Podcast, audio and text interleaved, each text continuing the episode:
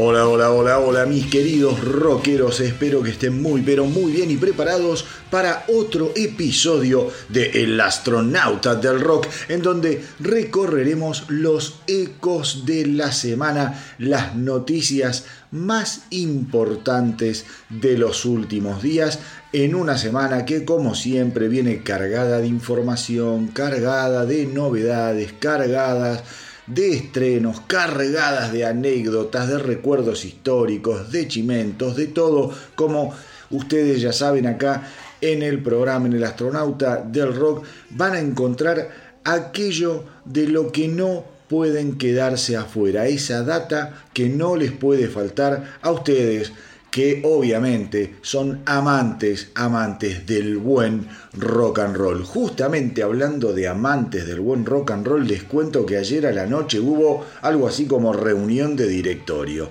Nos juntamos en casa con Marcelo, con Pablo, con el Tano y con Charlie. Les hice otra vez, como suelo hacer mi, mi especialidad, unas muy buenas pizzas eh, comimos muchísimo, el Tano trajo una picada de recontra primera, tomamos cervecita, vino, coronamos con unos whisky, tranquilos, no fue una locura, tranquilos, porque también el objetivo de la cena, del encuentro, era hablar un poco eh, cuáles habían sido las repercusiones que habíamos tenido en forma individual a raíz del el especial de Ghost. La verdad que siguen las repercusiones, es un programa imprescindible para todos aquellos que quieran conocer eh, en profundidad a la banda liderada por Tobias Forge, un episodio que lo encuentran en Spotify, en Evox, en iTunes, en Google Podcast, en Tuning. Eh, pueden meterse también en el Instagram del astronauta del rock y en el link de la bio tienen acceso directo a los capítulos del podcast del astronauta del rock. Y aclaro esto porque hay mucha gente que escucha el astronauta del rock a través de distintas radios que tan generosamente retransmiten esta locura y que capaz están escuchando y pero ¿dónde lo escucho? Ya lo pasaron en la radio, me lo perdí. Nada, están todos, todos, todos los podcasts, que son básicamente los programas del astronauta del rock, subidos a todas las eh, plataformas que yo les acabo de mencionar y muchas más. Simplemente, si no, ponen el astronauta del rock en eh, Google y ahí les van a aparecer eh, cientos de alternativas para poder acceder al contenido, ya sea de la página web, de Instagram, ahora me estoy metiendo en el mundo de TikTok, qué sé yo, y obviamente también en lo que son las redes o las plataformas de streaming. Es un programa muy, muy interesante, es eh, el formato ideal para, para, mm, un programa de semejantes características, el formato de podcast, porque estamos hablando de un programa que duró más de cuatro horas. A no asustarse, son cuatro horas muy llevaderas en las que hablamos muchísimo, en las que nos reímos muchísimo y en las que nos sorprendemos como nuevos fans, como viejos nuevos fans. Los viejos seríamos nosotros, eh, y los nuevos fans, bueno, también seríamos nosotros, pero quiero decir, somos gente ya grandulona que tuvimos con Tobias Forge y Ghost la gracia de redescubrir gran parte de esa pasión y locura adolescente que uno siente con esas bandas que lo marcan eh, de por vida. Así que si sos fanático de Ghost, no te lo podés perder. Y si no sos tan fanático porque no conoces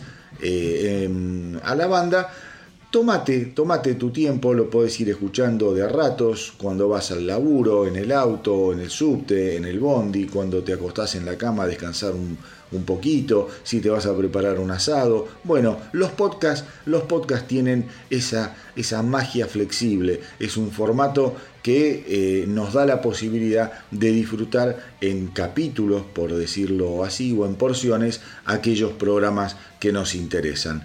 Eh, nos juntamos ayer para justamente hablar un poquito de lo que nos había estado pasando con los oyentes, con amigos que también escucharon el podcast y además nos juntamos para definir el próximo especial. Yo ya les había contado que al momento de hacer el especial de Ghost, la idea inicial era hacer un especial pero de Def Leppard pero estábamos tan copados con, lo, con, con Ghost y con lo que estaba sucediendo alrededor de la banda que dijimos, bueno, a Def Leppard la pateamos para más adelante.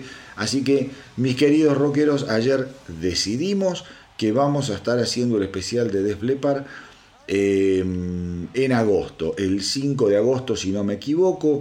Vamos a ir por los primeros álbumes de Def Leppard, definitorios, ¿no? Eh, On Through the Night, High and Dry, Pyromanía.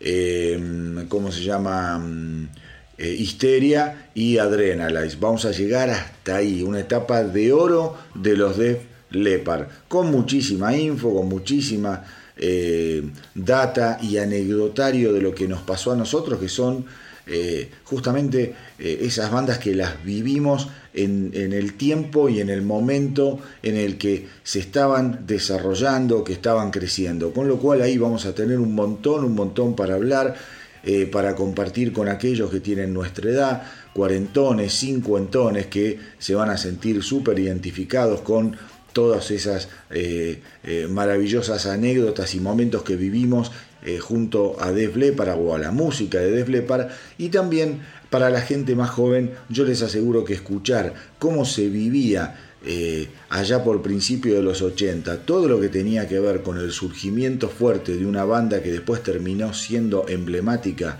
en la historia del rock, yo les aseguro que esos, esas porciones de los programas especiales para mí son eh, las más ricas, las más interesantes, en las que las generaciones más jóvenes se pueden nutrir no solo de información que tiene que ver con la música, sino con información que tiene que ver con los contextos históricos en los que se desarrollan ciertos movimientos o fenómenos.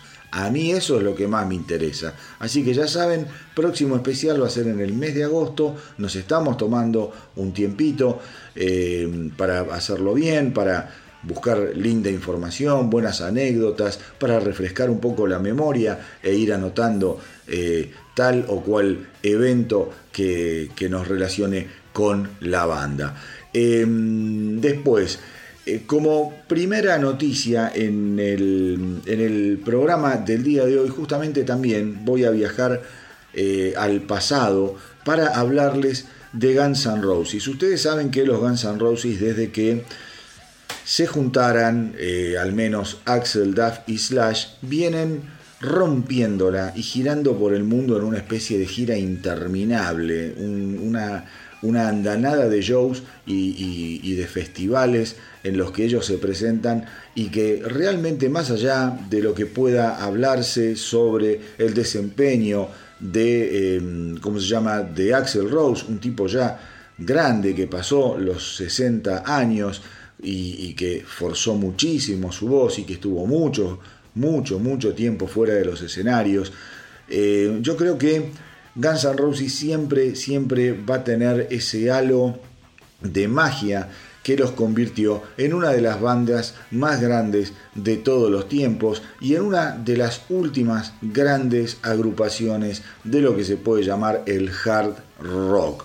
Una banda que cuando salió allá por finales de los 80, año 87 eh, aproximadamente, la verdad, la verdad que nos comió la cabeza a todos, discos incendiarios como fue eh, Lies, como fue Appetite for Destruction y Use Your Illusion. Yo me quedo hasta ahí, después a mí todo lo que es Spaghetti Incident no me, no me interesó demasiado y Chinese Democracy es un álbum eh, del que rescato un par de temas, pero al que yo no considero un álbum de los Guns N' Roses, creo que es un experimento solista de Axel Rose. Dicho esto, tuve la oportunidad de ver en el Estadio Único de La Plata a estos eh, nuevos Guns N' Roses, estoy hablando de eh, Axel junto a Slash y a Duff McKagan. La verdad, la verdad que la banda me pareció demoledora, demoledora, un show realmente increíble, repleto de éxitos. El eslabón más flojo justamente es el de Axel Rose, porque tiene la voz cascada, como les digo, un tipo grande, hay que tenerle también un poco de, de, piedad. No vayan a pensar que cuando uno habla de Axel Rose cantando y que tiene la voz un poco cascada, está haciendo los papelones que hace Vince Neil. Por el amor de Dios, es Pavarotti al lado de Vince Neil. Eh, justamente esta semana que pasó Eh, yo sé que hay muchos fans del otro lado de los Motley, pero la verdad, esta semana que pasó se conoció una filmación de un show de Motley Crue que la verdad es vergonzoso como el tipo ya ni siquiera se calienta eh, porque se note que las pistas están grabadas, las pistas de sus voces. O sea, el tipo baja el brazo y sigue cantando. Es una cosa de locos. La gente que, que hizo la filmación, mientras filmaba se reía. Se estaba dando cuenta que le estaban robando la plata. Pero bueno, lo que quiero decir, Axel Rose se ha mantenido mucho mejor en ese sentido. ¿Por qué viajo al pasado? ¿Por qué hablo de los Guns N' Roses? Pues bien, mis queridos rockeros, mis queridos amigos, eh, el 22 de junio, el 22 de junio, en el Instagram de los estudios Urban Sound, es un estudio de grabación de la ciudad de Oslo, apareció una foto en la que se podía ver a dos, eh, ¿cómo se llama? Eh, trabajadores del, estudio, supongo serán productores, ingenieros, con Slash y con Axel Rose y eh, rezaba la siguiente frase, que decía, pudimos pasar el rato con estas dos leyendas del rock en el estudio en el día de hoy. Chicos realmente geniales. Los dos del medio pone, porque justamente en el medio de las fotos estaban Axel y Slash. La banda quería un buen estudio, con una variedad de altavoces y auriculares para escuchar nuevas mezclas, eh, antes de dirigirse a Glastonbury, porque es donde van a tocar, en el Festival de Glastonbury. Suena increíble. Entonces, eh, todo esto abre un mundo de especulaciones sobre qué está pasando con Guns N' Roses. Están grabando canciones nuevas, fueron simplemente a mezclar quizá canciones que ya tienen grabadas y las quieren ir mezclando en distintos estudios mientras están en la ruta, fueron a generar demos, Recordemos que en octubre del 2022 Slash le había dicho a Eddie Trunk que eh, tenía la intención, tenía la voluntad de entrar y grabar un disco completamente nuevo en algún momento, eh, en un tiempo no muy lejano. Eh, pero bueno, ustedes saben cómo es el mundo de las bandas, como les digo yo, Guns N' Roses anda dando vueltas por todos lados en forma incansable, incansable. Ellos sí habían editado en febrero del 2022 em, un EP de cuatro canciones. Eh, bueno, Hard School se llamaba. La canción Hard School realmente a mí me había gustado mucho y la habíamos pasado acá en eh, el astronauta del rock. No así me había gustado demasiado la canción Absurd. Eh, la verdad, esa se había lanzado en el 2021 y eh, había también en ese EP e versiones de You're Crazy y de Don't Cry en vivo, cosas que no aportaban demasiado. Pero Hard School me había gustado muchísimo. y cuando la lanzaron, digamos que se, generó un importante impacto. En el caso de Absurd es una reelaboración, había sido una, reversión de eh, Silkworms. Esa es una canción que ya tenía, eh, ¿cómo se llama?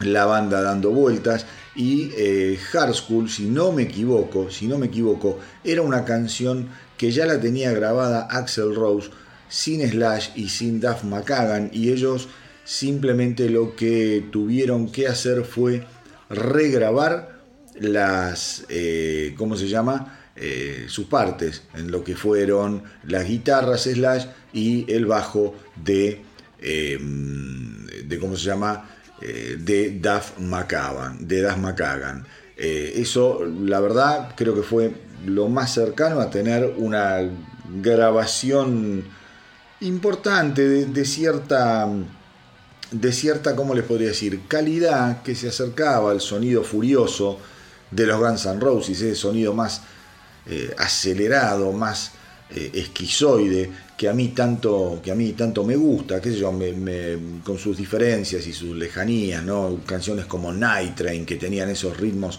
eh, efervescentes.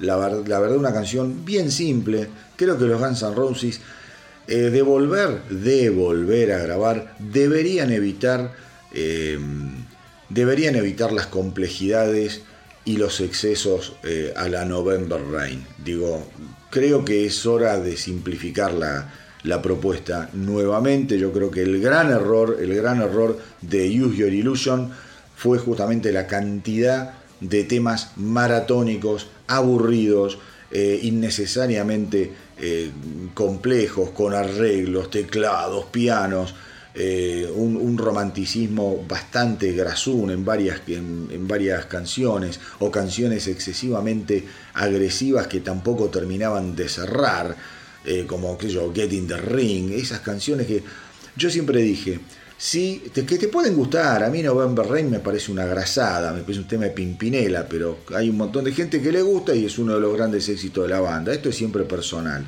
Eh, a mí siempre me dio la impresión que ahí el, megalómano de Axel Rose había tomado totalmente la, la, batuta creativa. Esto se ve mucho y se habla muy bien en ambas biografías, en la de Slash y en la de Duff McKagan. El tipo estaba absolutamente fuera de control eh, y, obsesionado justamente por tener eh, eh, las riendas creativas del negocio.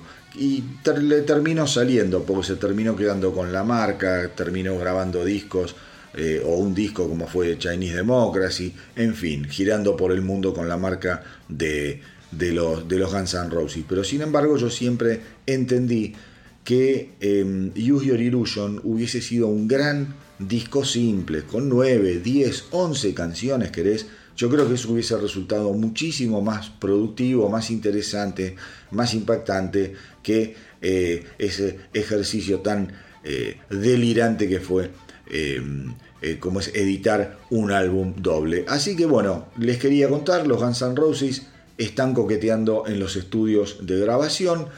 lo primero que se conoce tiene que ver con este estudio de la ciudad de Oslo, Urban Sound Studios. Veremos, veremos qué pasa. Ojalá que se conozcan más noticias y fundamentalmente que se conozca más música. También tengo novedades sobre lo que es el mundo Black Sabbath.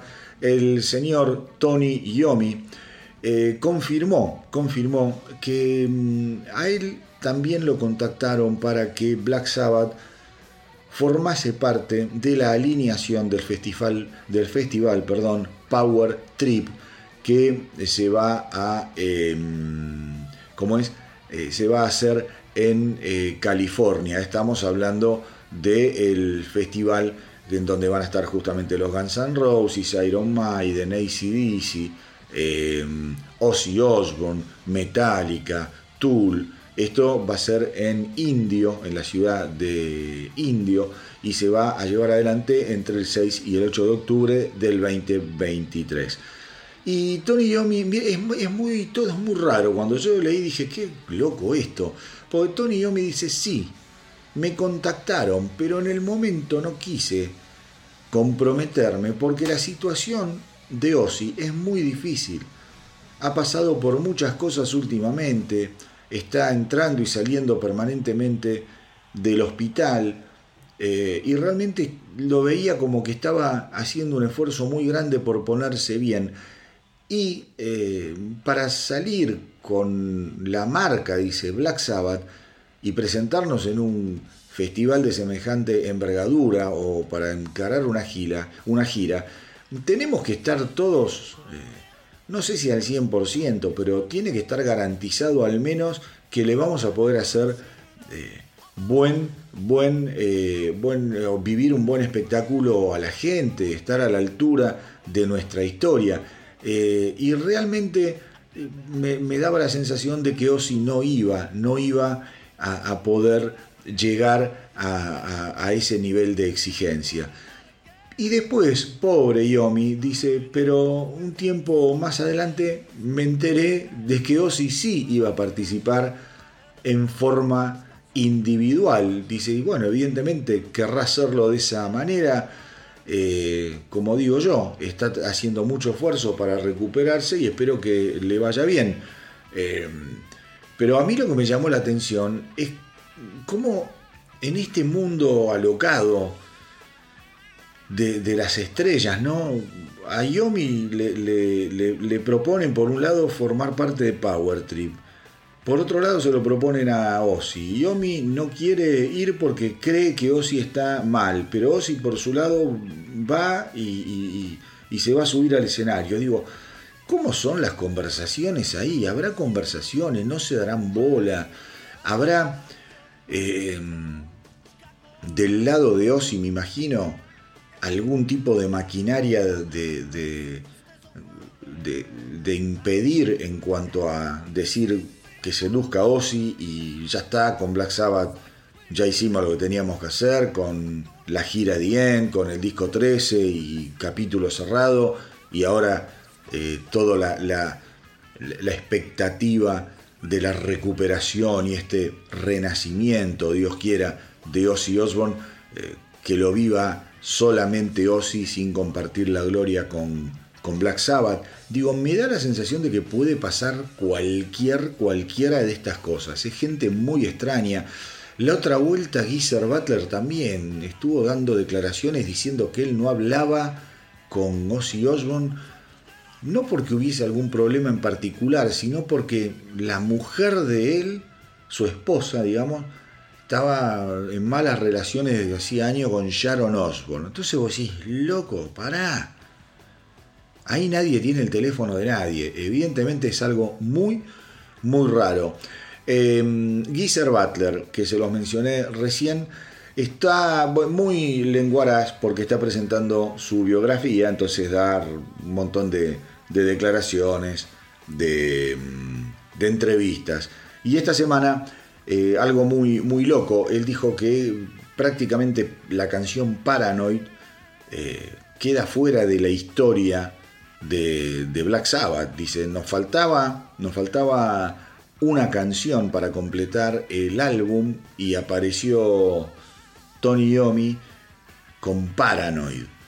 Eh, estamos hablando obviamente del segundo álbum de 1970 de Black Sabbath y básicamente pensamos que era una canción de relleno. Y de hecho, y de hecho, a Ozzy y a mí nos dio mucha vergüenza incluirla y nuestra primera reacción fue decididamente no incluirla porque la sentíamos muy parecida a Communication Breakdown y eso nos, nos parecía como que iba a quedar muy en evidencia. Dice, menos mal, menos mal eh, que después, bueno, la canción fue incluida fue incluida en el, en el disco Paranoid porque se transformó en quizá eh, una de nuestras cinco o seis canciones más icónicas y una de las canciones sin duda que nos cambió la vida.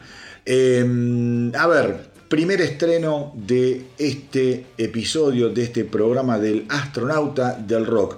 Voy a contarles sobre Paul Rogers. Paul Rogers, cantante de Bad Company. Paul Rogers, cantante también de eh, esa formación rara de Queen antes de que ingresara Adam Lambert. Eh, un cantante realmente legendario, un tipo eh, grande, grande. Yo no sé la edad de Paul Rogers, pero debe andar por los 80 pirulos.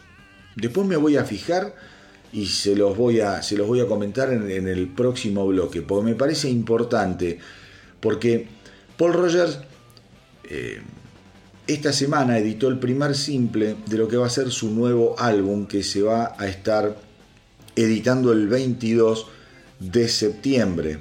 El álbum se va a llamar Midnight Rose y la canción que vamos a escuchar ahora se llama Living It Up. Cuando lo escuchen, además, y por eso les quiero decir la edad, quiero que presten atención al estado de la voz de Paul Rogers. Es una verdadera maravilla. No solo la voz, sino la actitud. Eh, van a escuchar, van a escuchar cierta similitud o, parentesco con lo que es la buena época de David Coverdale. Cuando David Coverdale aún podía cantar, Estamos hablando también de un David Coverdale que a Paul Rogers lo tuvo, lo tuvo muy arriba siempre cuando era eh, joven y cuando estaba empezando a hacer sus, sus palotes con Deep Purple, bueno, em, justamente David Coverdale, la Paul Rogers, lo tenía, lo tenía en lo más alto de su, eh, ¿cómo les podría decir? De su admiración. Y cuando escuchen ahora Living It Up, ustedes van por momentos a escuchar la voz de David Coverdale en esos momentos en los que David Coverdale te garchaba cantando. Me asombró, me asombró muchísimo. Así que ya saben, el nuevo álbum Midnight Rose de eh, Paul Rogers va a estar saliendo el 22 de septiembre. La canción que vamos a escuchar ahora, no se la pierdan, primer estreno del día de hoy del astronauta del rock, se llama Living It Up y suena que es una maravilla.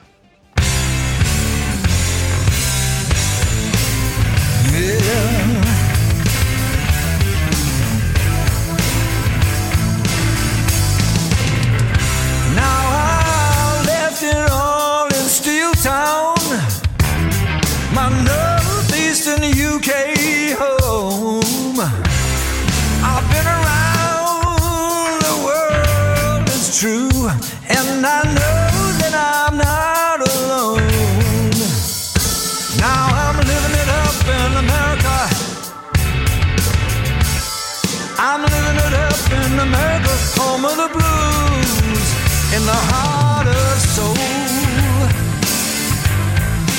Yeah, the heart of soul. Memphis music moved me so, and I've never been the same. Otis Redding, Aretha, and Ray Charles too. You know they changed my game. Now I'm living it up in America. And I'm living it up in the Canada, a supernatural place. Supernatural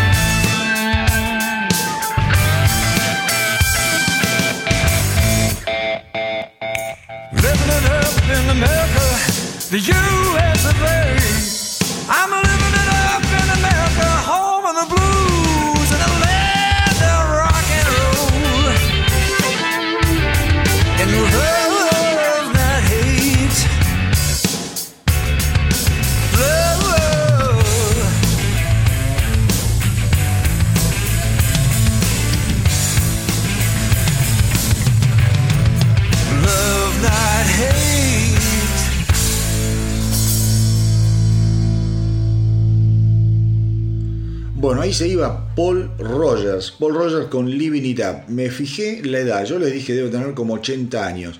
Me parece que medio lo maté. Tiene 73 pirulos. Bueno, la voz de, de, Paul Rogers a los 73 pirulos está increíble. De hecho, creo que Coverdale debe tener 72, 73. Y comparada sus voces, más allá, más allá de que estamos también hablando de uno de los grandes cantantes de la historia del rock, más allá de, que los dos son dos grandes, han llegado prácticamente a la misma edad con las voces muy, pero muy eh, distintas. Coverdale es un tipo al que le costó, recuerden la última gira, no sé si vieron videos, le costó muchísimo, le costó un huevo llegar a tonos medios, simplemente, ¿eh? simplemente a tonos medios. Em, bueno, yo les decía que Paul Rogers había estado en Bad Company, no le mencioné que también había estado obviamente en la banda Free. Em, a ver, novedades, novedades sobre un ser que yo admiro muchísimo, que acá estuvimos escuchando cuando largó en el 2019 su álbum Rise, estoy hablando de Tom Kiefer, Tom Kiefer, líder de los legendarios Cinderella. Él em, fue consultado respecto de lo que puede ser la continuación, el seguimiento justamente de Rise del 2019. Respondió que no tiene nada grabado, pero que sí están comenzando a aparecer algunas ideas, algunas ideas. Yo cuando salió el disco Rise de Tom Kiefer, lo recomendé muy fuertemente. Me pareció una lección de rock and roll, de classic rock, espectacular, con toques bluseros, eh, hard rock. El tipo canta que es espectacular y tiene una banda, una banda que es una maravilla. La verdad, la verdad que es una maravilla. Tuvo medio mala suerte porque el disco andaba bien, había tenido buenas críticas.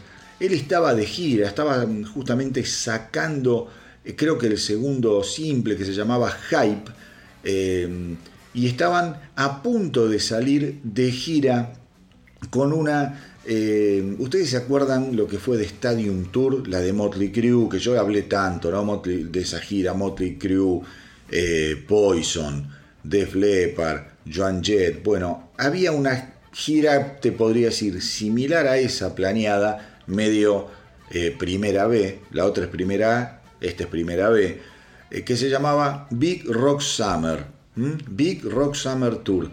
En esa gira iba justamente a estar participando Tom Kiefer con su banda, eh, no con Cinderella, con su banda solista, iba a estar tocando ahí también la gente de Rat, Skid Row, Slaughter, les digo lo que les decía recién, el segundo simple estaba funcionando, estaba trepando en las listas y de repente cagó. Llegó la pandemia, frenó todo y bueno, ahora Tom Kiefer tiene que seguir defendiendo un poco aquel disco maravilloso. Más allá de eso, lo que señala Kiefer es que la pandemia a él le vino en algún punto bien, porque hacía como 12 años que estaba de gira, él había estado de gira con Cinderella, eh, una banda muy, muy requerida, fundamentalmente en el mercado americano, es una banda adorada, adorada. También había estado eh, girando eh, con su banda solista. Entonces dice, mira, yo hacía 12 años que estaba en el aire, estaba en el aire, vivía más en los aviones, en los micros, en los hoteles que en mi casa. Con lo cual, con lo cual, en algún punto yo esto me lo tomé como un verdadero descanso, un necesario descanso que mi cuerpo me estaba pidiendo. Pero bueno, lo importante, mis queridos rockeros, es que aquellos que nunca escucharon el disco Rise de Tom Kiefer, sientan la tentación a partir de esto que les acabo de comentar de ir y escucharlo. No se van a arrepentir y también la otra buena noticia es que algunas ideas ya están eh, saliendo a la luz para convertirse seguramente en próximas canciones del genial Tom Kiefer. Uno que finalmente estrenó la primer canción de su nuevo álbum es ese ser adorado, iluminado, por la luz divina, llamado Udo Dirkschneider. Udo Dirkschneider, ex líder de Accept, también tiene su banda que se llama Dirkschneider, eh, pero ahora bajo el nombre de Udo ha sacado eh, un gran, gran tema eh, que vamos obviamente a escuchar ahora, que se llama Forever Free, y que va a ser parte de eh, Touchdown. Touchdown es el nuevo álbum de Udo que va a estar editándose el 25 de agosto. No falta nada, no falta nada. Va a tener 13 eh, canciones, así que es un disco aparentemente de una duración lógica. Estoy podrido, los discos tienen 18, 20, 20 y pico de canciones, la verdad, estoy roto las bolas. Eh, con lo cual tengo muchísimas, muchísimas ganas de escucharlo. Este primer eh, simple eh, Forever Free es realmente, realmente espectacular. Su hijo y baterista Sven Schneider estuvo hablando sobre la temática de Forever Free y dice que básicamente hace que las personas no solo crean en los hechos que escuchan o muestran, por ejemplo, los medios de comunicación, sino que los insta a pensar individualmente. Muy importante mensaje en este segundo estreno del astronauta del rock del día de hoy, que te va a partir la cabeza y ojalá te haga reflexionar. Forever Free.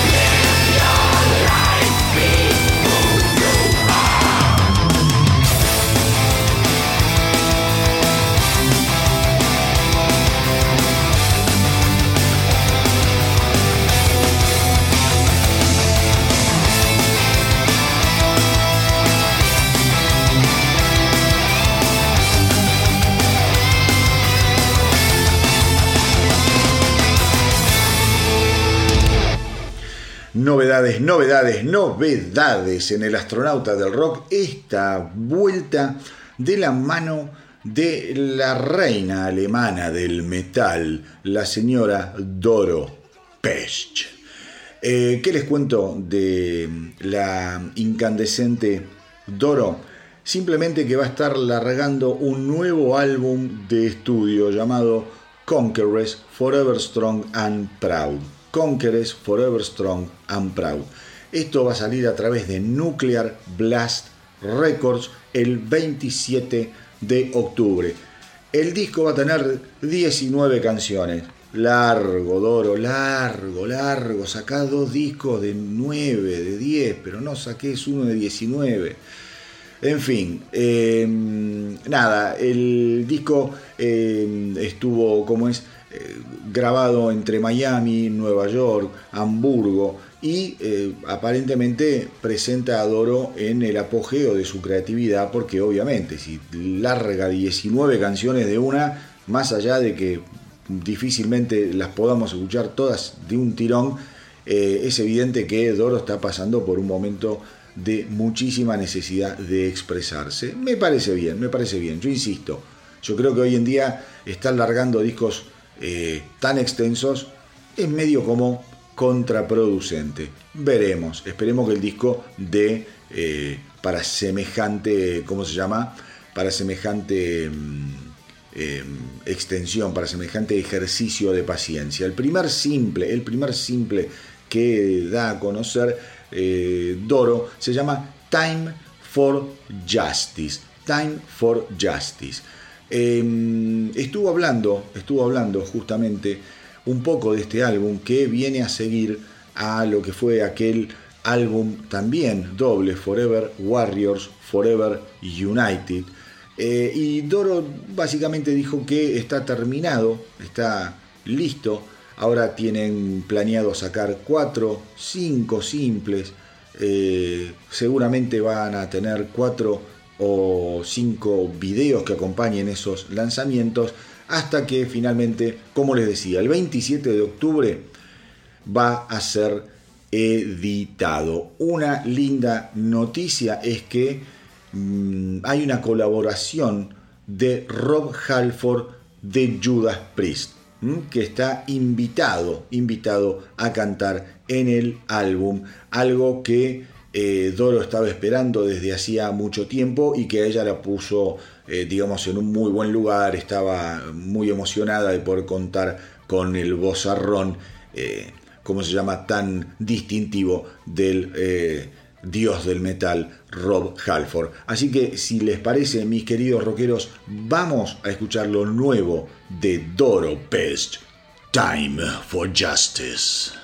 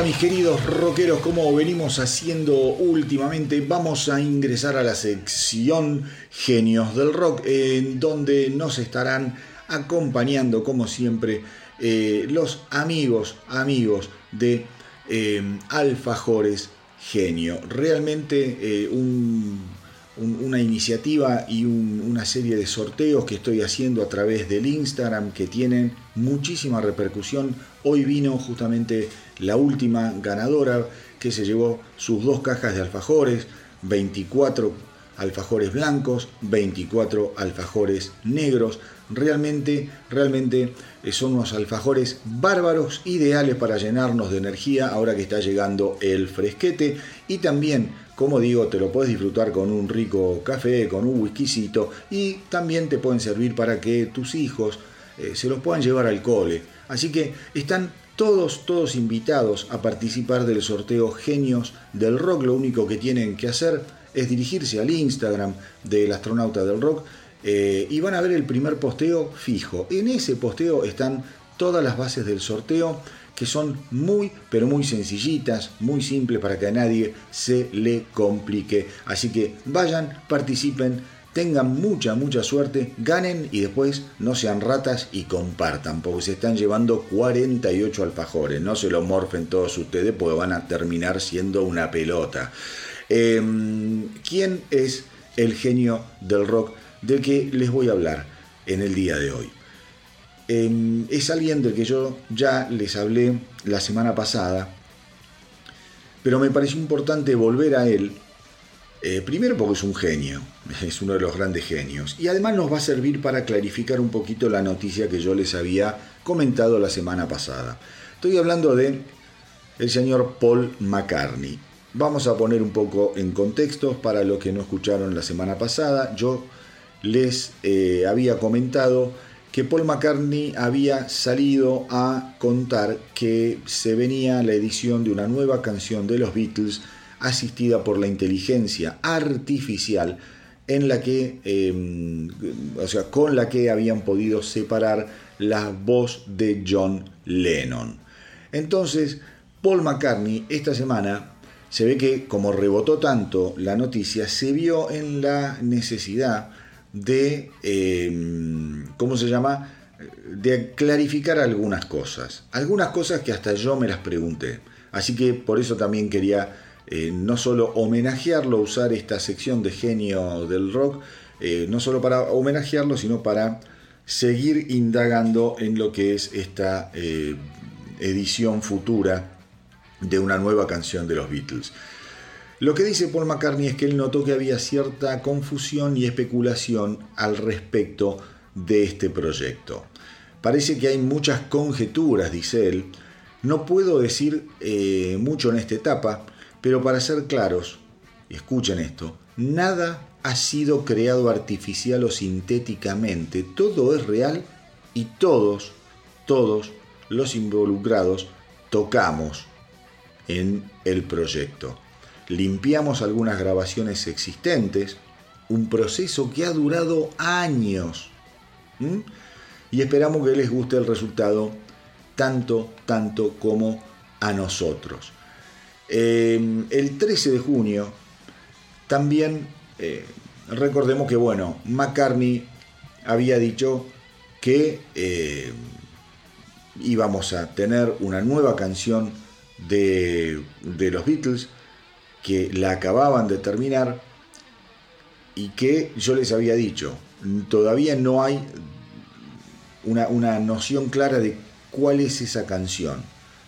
Pero, pero, algo que no se desmintió hasta ahora es eh, el rumor que indica que esa canción puede llegar a ser una versión reelaborada de Now and Then, canción que eh, le, habían, le había dado Yoko Ono a los, a los Beatles vivientes, digamos, sobrevivientes, pero que eh, estaba en bastante mal estado, estaba no terminada, no tenía demasiada letra, sí aparentemente una buena intención de coro, pero que también a George Harrison no le había gustado para nada.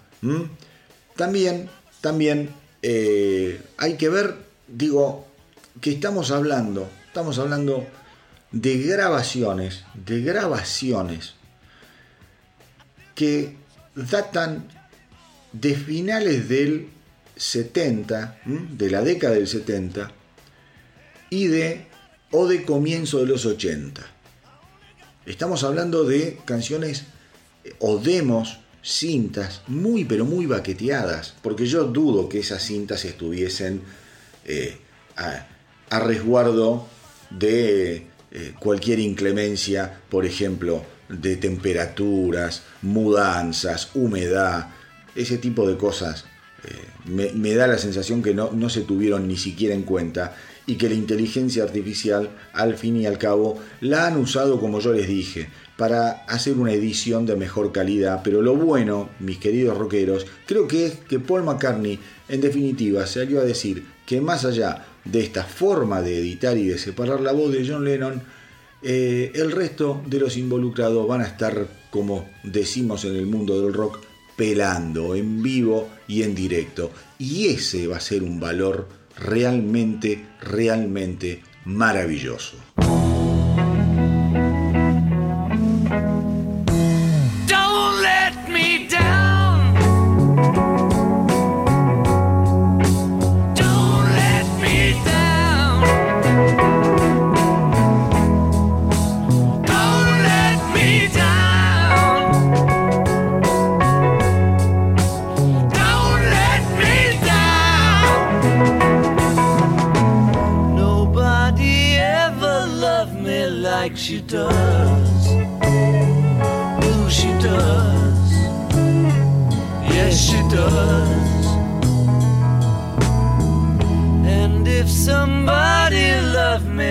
Should do me. Who should do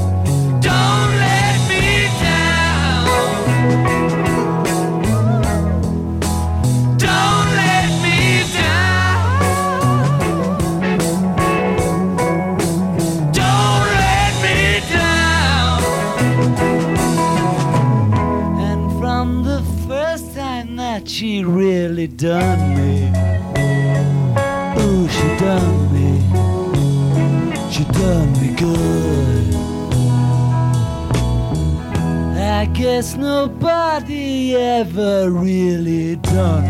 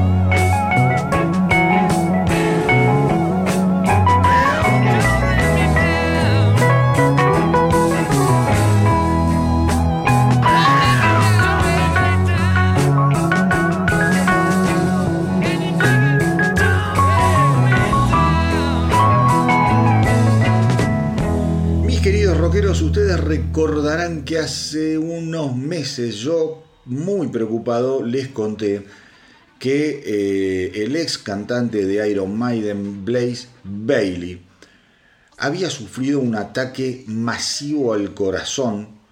Esto había sido en marzo, 25 de marzo, fines de marzo. Lo habían trasladado de urgencia, prácticamente boleta, y lo habían podido estabilizar y tiempo después, días después, o una semana, dos semanas después, al tipo le hicieron un cuádruple bypass, porque estaba jodido, jodido, jodido. En aquel momento yo dije, veremos si hay una vuelta de, de Blaze Bailey eh, al mundo del rock, al mundo del metal. El tipo hace música muy aguerrida, muy fuerte. eh, y viste como decir, todo lo que involucra el corazón a mí me da un poco de desconfianza, de cagazo, ¿viste? Me da la sensación de que una vez que se te jodió el motor, es difícil rectificarlo. Pero bueno, aparentemente soy un ignorante porque el jueves 22 de junio, eh, Blaze Bailey anunció que va a estar en los escenarios, ¿m? en los escenarios nuevamente, eh, tocando obviamente en vivo, eh, a partir del mes de noviembre. A partir del mes de noviembre. Eh, así que eh, es, digamos, para mí una, una- recuperación maravillosa, increíble. Geoff Tate, también, el- el ex cantante de, mm, ¿cómo se llama?, de Queenrage, también tuvo un quilombo grande en el corazón, pero el tipo, la verdad que la capea, está tocando, eh, ya está muy, pero muy recuperado. Así que bueno, gracias a Dios la medicina nos, nos puede devolver a estos eh, legendarios rockeros eh, al ruedo. Bailey es un tipo joven dentro de todo, pobre, tiene 60 años. Yo les había comentado que lo último que yo había visto de Blaze Bailey, a ver, a nivel imágenes, a nivel imágenes, se lo veía como muy gordito, como que decís, no debe ser un tipo muy eh, de lechuga, tomate, me parece que va por otro lado. Ahora se- seguramente vamos a verlo totalmente eh, cuando vuelva, espero, espero verlo en, en otra, en otra postura, con, con otra, otro cuerpo, ya más, más fit, si se quiere, eh, como consecuencia de un cuidado, de una mejor alimentación, andás a ver, yo no sé cómo es la vida del, flaco este. Eh, bueno, Tim Ripper Owens también bajó una bocha. Traten de buscar fotos de Tim Ripper Owens actuales, no lo van a poder creer. Está flaco, flaco, flaco. ¿no? El tipo, además el tipo está feliz. Feliz. Feliz. Y la verdad que te hace bien adelgazar. Yo tendría que adelgazar, mira, hablando de todo un poco. Yo tengo que adelgazar no menos de 5 kilos. No menos de 5 kilos y me cuesta un huevo. Bueno, no importa. eh, voy a ir a lo de Nausaradan. Eso es un chiste que alguno le entenderá y otro no. Como lo más importante acá, eh, mis queridos rockeros, es que el bueno de eh, Blaze Bailey está nuevamente planeando en volver a los escenarios y a festejarlo. Hay que festejarlo como Dios manda, porque es un tipo que ya se fue hace muchísimo de Iron Maiden, hay que dejarlo de lado si te gusta. A mí no me gustó un carajo lo que hizo con Iron Maiden, pero la verdad el tipo después ha sacado una sucesión de discos en estos veintipico de años que hay que sacarse el sombrero. Así que ahora lo vamos a honrar a Blaze Bailey escuchando un poco de su música.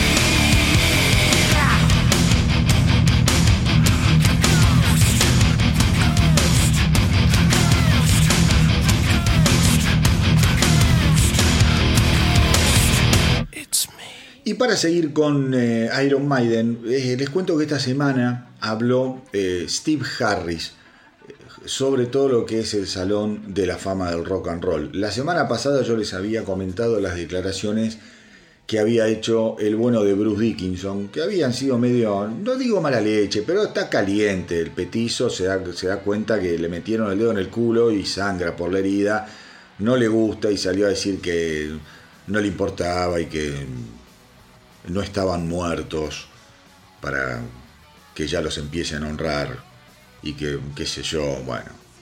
Eh, Harry fue más político. Yo cuando leí lo de Dickinson dije, atenti muchacho, porque después te la van a dar, te, te van a dar, vas a estar en el Rock and Roll Hall of Fame, Dickinson, en algún momento, y no creo que pasen 10 años.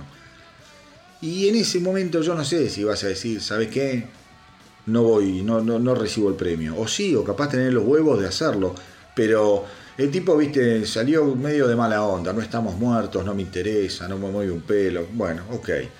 Steve Harris dice, bueno, mira, yo eh, digo, eh, no estoy ni en contra ni nada de eso, pero eh, si la gente es reconocida en el Salón de la Fama, me parece, me parece bien, nunca me ha molestado.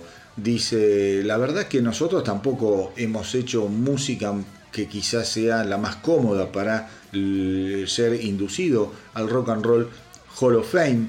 Eh, y si también fuese algo votado por los fans, eh, digo, está bien, dice, hay que respetar cómo, cómo funciona. En el fondo no importa.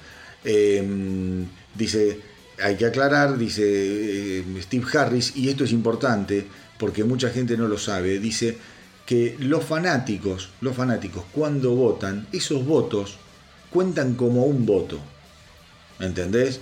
Vos podés tener 10 millones de, votos. Bueno, en la mesa de- de- del directorio del Salón de la Fama, todos esos votos representan en realidad un voto. Porque si no sería muy fácil el Rock and Roll de la, de- del Rock and Roll Hall of Fame no tendría directorio, abren una página web, voten y a la mierda.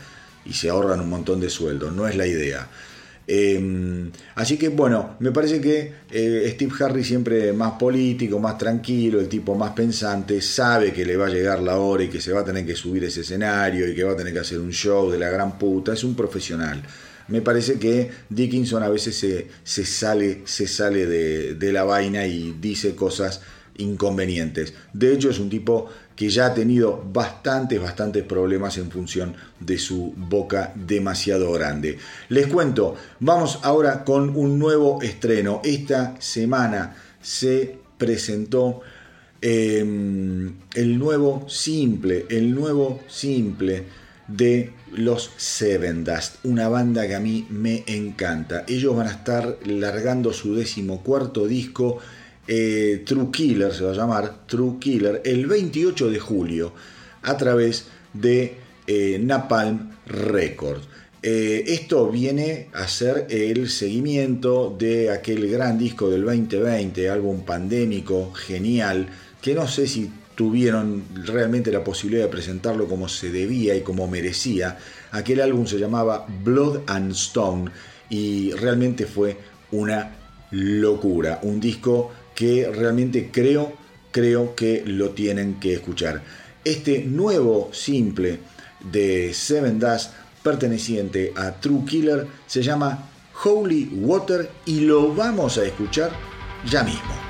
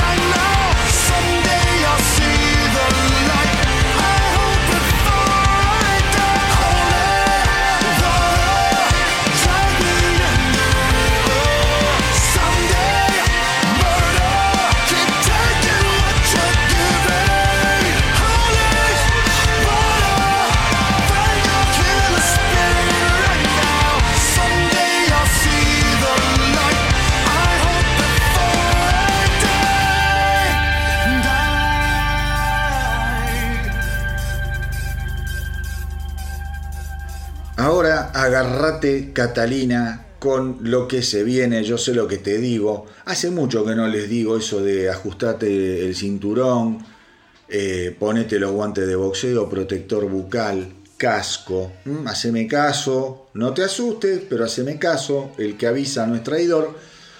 Les cuento que nada más ni nada menos que esos bestiales representantes del death metal llamados Cannibal Corpse van a lanzar el 22 de septiembre su décimo sexto álbum de estudio. Una verdadera maravilla que una banda como esta pueda tener 16 álbumes de estudio. Me encanta, habla muy bien del género, habla muy bien de los fans. El álbum se va a llamar, me encantó, Chaos Horrorific.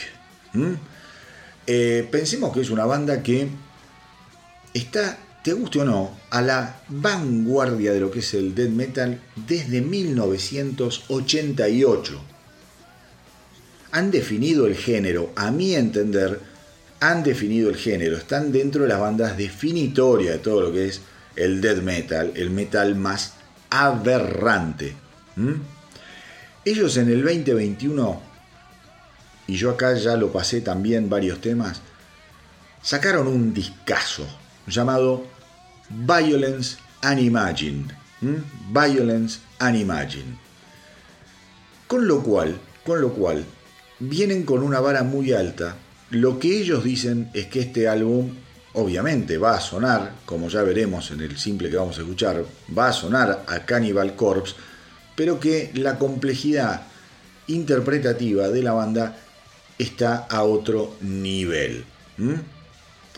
Pensemos también que el 2023 es un numerazo para ellos porque se están cumpliendo 35 años desde el surgimiento de los Cannibal Corpse. Entonces ellos dicen, vamos a regresar realmente con un álbum monstruoso que es Chaos Horrorific. Ahora bien, la canción, la canción que vamos a escuchar ahora, les estoy hablando un poquito para que terminen de ajustarse, ya les digo, eh, to- todas la- la- las protecciones, el casco, el cinturón, por, por si les pegan en las pelotas, todo, tómense su tiempo. El, el nuevo, el nuevo simple de los Cannibal Corpse se llama Blood Blind. Y lo describe la banda de la siguiente manera. Blood Blind trata sobre mutilaciones masivas para restablecer a la raza humana en un genocidio que fue abrazado por las masas. Blood Blind fue la primera canción que escribimos para Chaos Horrorific. Todo comenzó con una marcha fúnebre a raíz de un riff que iba flotando en nuestras cabezas y después de ahí despegó, pesado, inquietante. Se abrió camino en una mezcla heterogénea, agresiva y de profundidad y oscuridad arremolinada.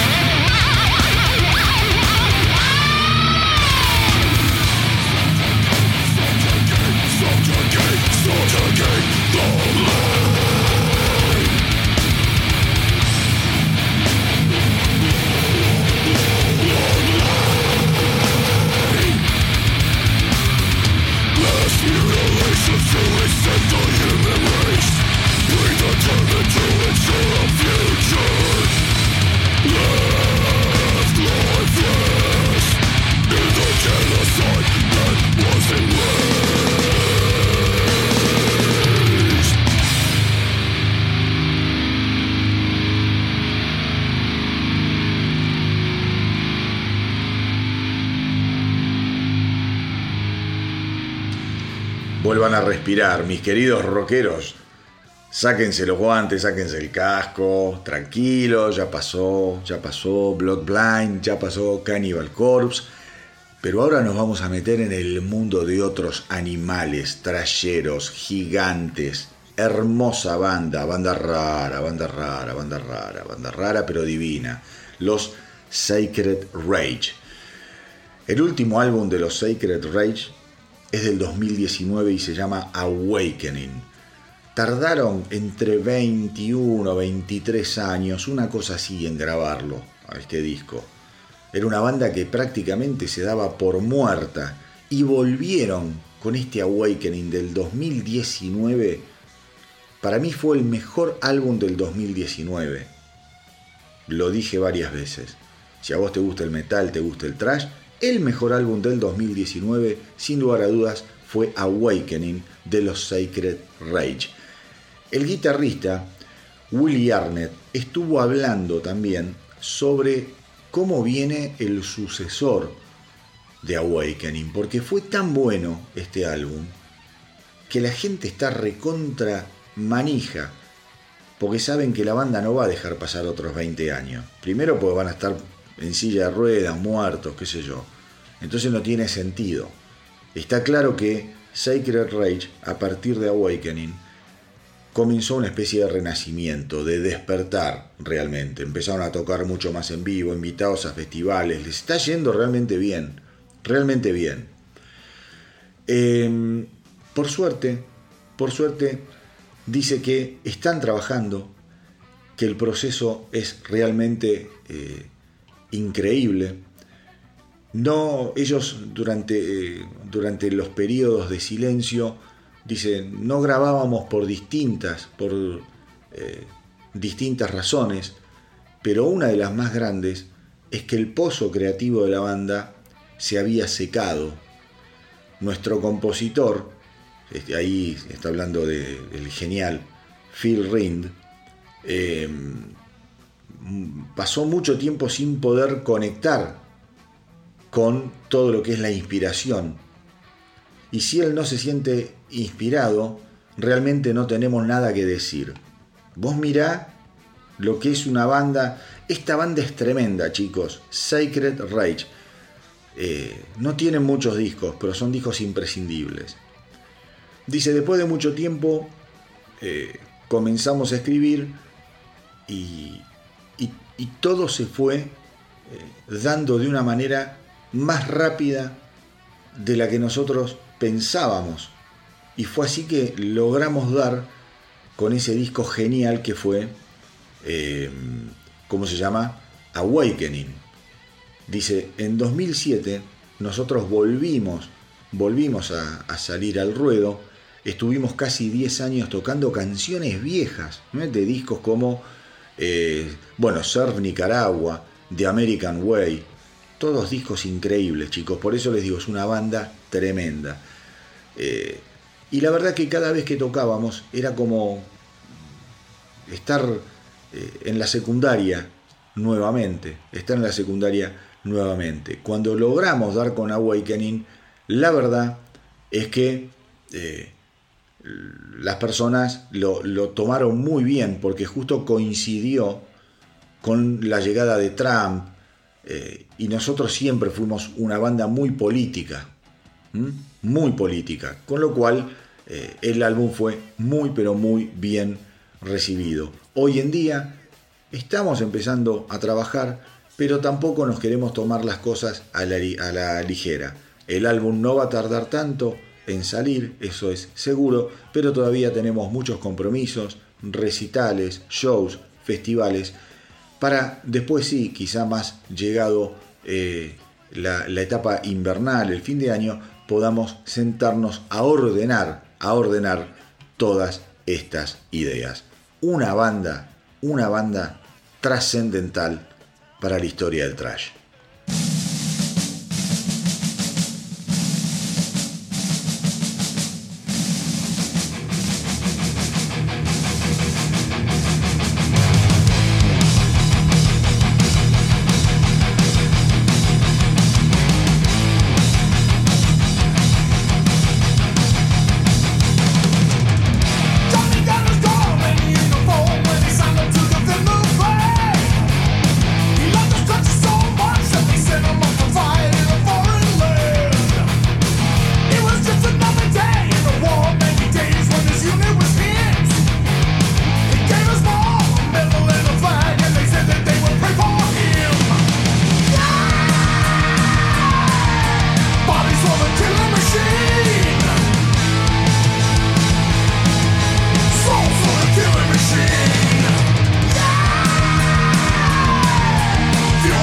Killing machine.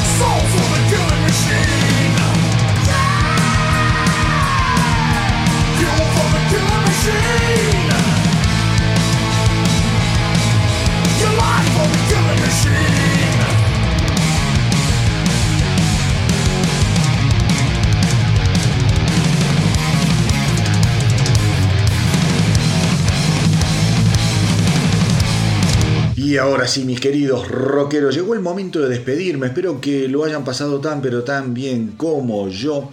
Recuerden hacerme el aguante en Facebook, en Instagram. Eh, obviamente visiten la web www.elastronautadelrock.com. Eh, obviamente también recuerden que estamos en YouTube. Ahora estoy arrancando tímidamente, pero con muchas ganas. Qué yo, quería probar el TikTok, así que también ahí estoy poniendo la jeta. Y no se olviden, no se olviden de sintonizar la radio del astronauta del rock para escuchar todo el día rock pesado, rock and roll, heavy metal, trash, una música elegida, curada por mí personalmente, por mí. Una radio que está orientada solo a la música. Acá en esta radio no van a encontrar el podcast. Y es una radio online. La mejor manera de encontrarla es bajarte la aplicación del Google Play o del Apple Store. Pero si no te querés bajar la aplicación, te podés meter en la página web del astronauta, ahí tenés un reproductor. Y si no, desde el Instagram, vas al link del Instagram de la bio y ahí te va a aparecer la opción de abrir un reproductor para que te acompañe la música, el rock durante todo el día, estés haciendo lo que estés haciendo, como te digo yo. Vas al laburo, te, estás cocinando, estás tirado en la cama medio con insomnio, metele rock que es lo mejor que te puede pasar en esta vida. Para despedirme, hasta la semanita que viene, dejé esta noticia, porque yo estoy súper entusiasmado con lo que está haciendo el señor Phil Campbell. Phil Campbell, guitarrista emblemático de la segunda encarnación de Motorhead, aquella con Mikey D, hoy batero de Scorpions. Phil Campbell, ustedes sabrán, ustedes sabrán, es un gran guitarrista, tiene un proyecto llamado Phil Campbell and the Bastard Sons, junto con sus hijos Todd, Dane y Tyla, y van a lanzar su tercer álbum, Kings of the Asylum. Esto va a ser el primero de septiembre a través de Nuclear Blast Records y va a ser el primer lanzamiento de estudio de Phil Campbell and the Bastard Sons con el cantante Joel Peters. A ver, ¿Por qué es importante esta banda? ¿Por qué es importante lo que está haciendo Phil Campbell? Porque suenan tremendo, chicos. Es, eh, es, es- a ver, es de verdad. Vos lo escuchás y acá hay tuco. ¿Mm? Acá hay tuco casero, está bien hecho esto. Escuchás el sonido, la producción, la actitud. Está jugando un juego que le queda como anillo al dedo. Un juego que conoce y que lo desarrolla como el campeón que es. Justamente con este anuncio de esta semana sobre la edición de Kings of the Asylum, Phil Campbell acaba de editar el primer simple, simple con el que voy a cerrar el día de hoy. Se llama Esquizofrenia. La verdad que es tremendo, tremendo, eh, tremendo tema para cerrar eh, este, este episodio, este programa. Les cuento también que van a estar tocando en Gales del Sur el, ¿cómo llama? el 7 de septiembre y mm, el álbum, el álbum, el, eh, digo las entradas, las entradas, perdón, para eh, poder ver a mm, Phil Campbell and the Bastard Sons justamente en Gales del Sur, en un lugar que se llama The Patriot. The Patriot en Crumlin, Gales del Sur. Lo digo, insisto, porque hay mucha gente que escucha afuera, viaja, escucha en Europa y capaz se toman un avión y se lo van a ver a Phil Campbell el 7 de septiembre. Las entradas ya las pueden sacar porque salieron a la venta el 23 de junio. Está súper contento. Eh, Phil Campbell dice que están encantados de anunciar finalmente que van a lanzar su nuevo álbum el primero de septiembre. Eh, el último, el último álbum, el anterior de Phil Campbell and the Bastard Sons, no se lo pueden perder. Se llama We Are the Bastards y es una cosa demencial. Es del 2020. ¿m? Obviamente, Phil Campbell and the Bastard Sons se formaron luego de la muerte, de la desaparición del número uno, Lemmy Kilmister, eh, cuando, bueno, Motorhead vuela por los aires, porque Motorhead es sinónimo de Lemmy. Con lo cual, eh, creo que de alguna manera Phil Campbell ha logrado, logrado dar con una linda fórmula en la que se siente muy, pero muy cómodo. eh, y uno eso lo entiende cabalmente, cabalmente cuando escucha la música que está haciendo. Así que hoy quería cerrar con este temonotote. Para mí, para mí el mejor estreno de la semana, llamado Esquizofrenia, de Phil Campbell and the Bastard Sons.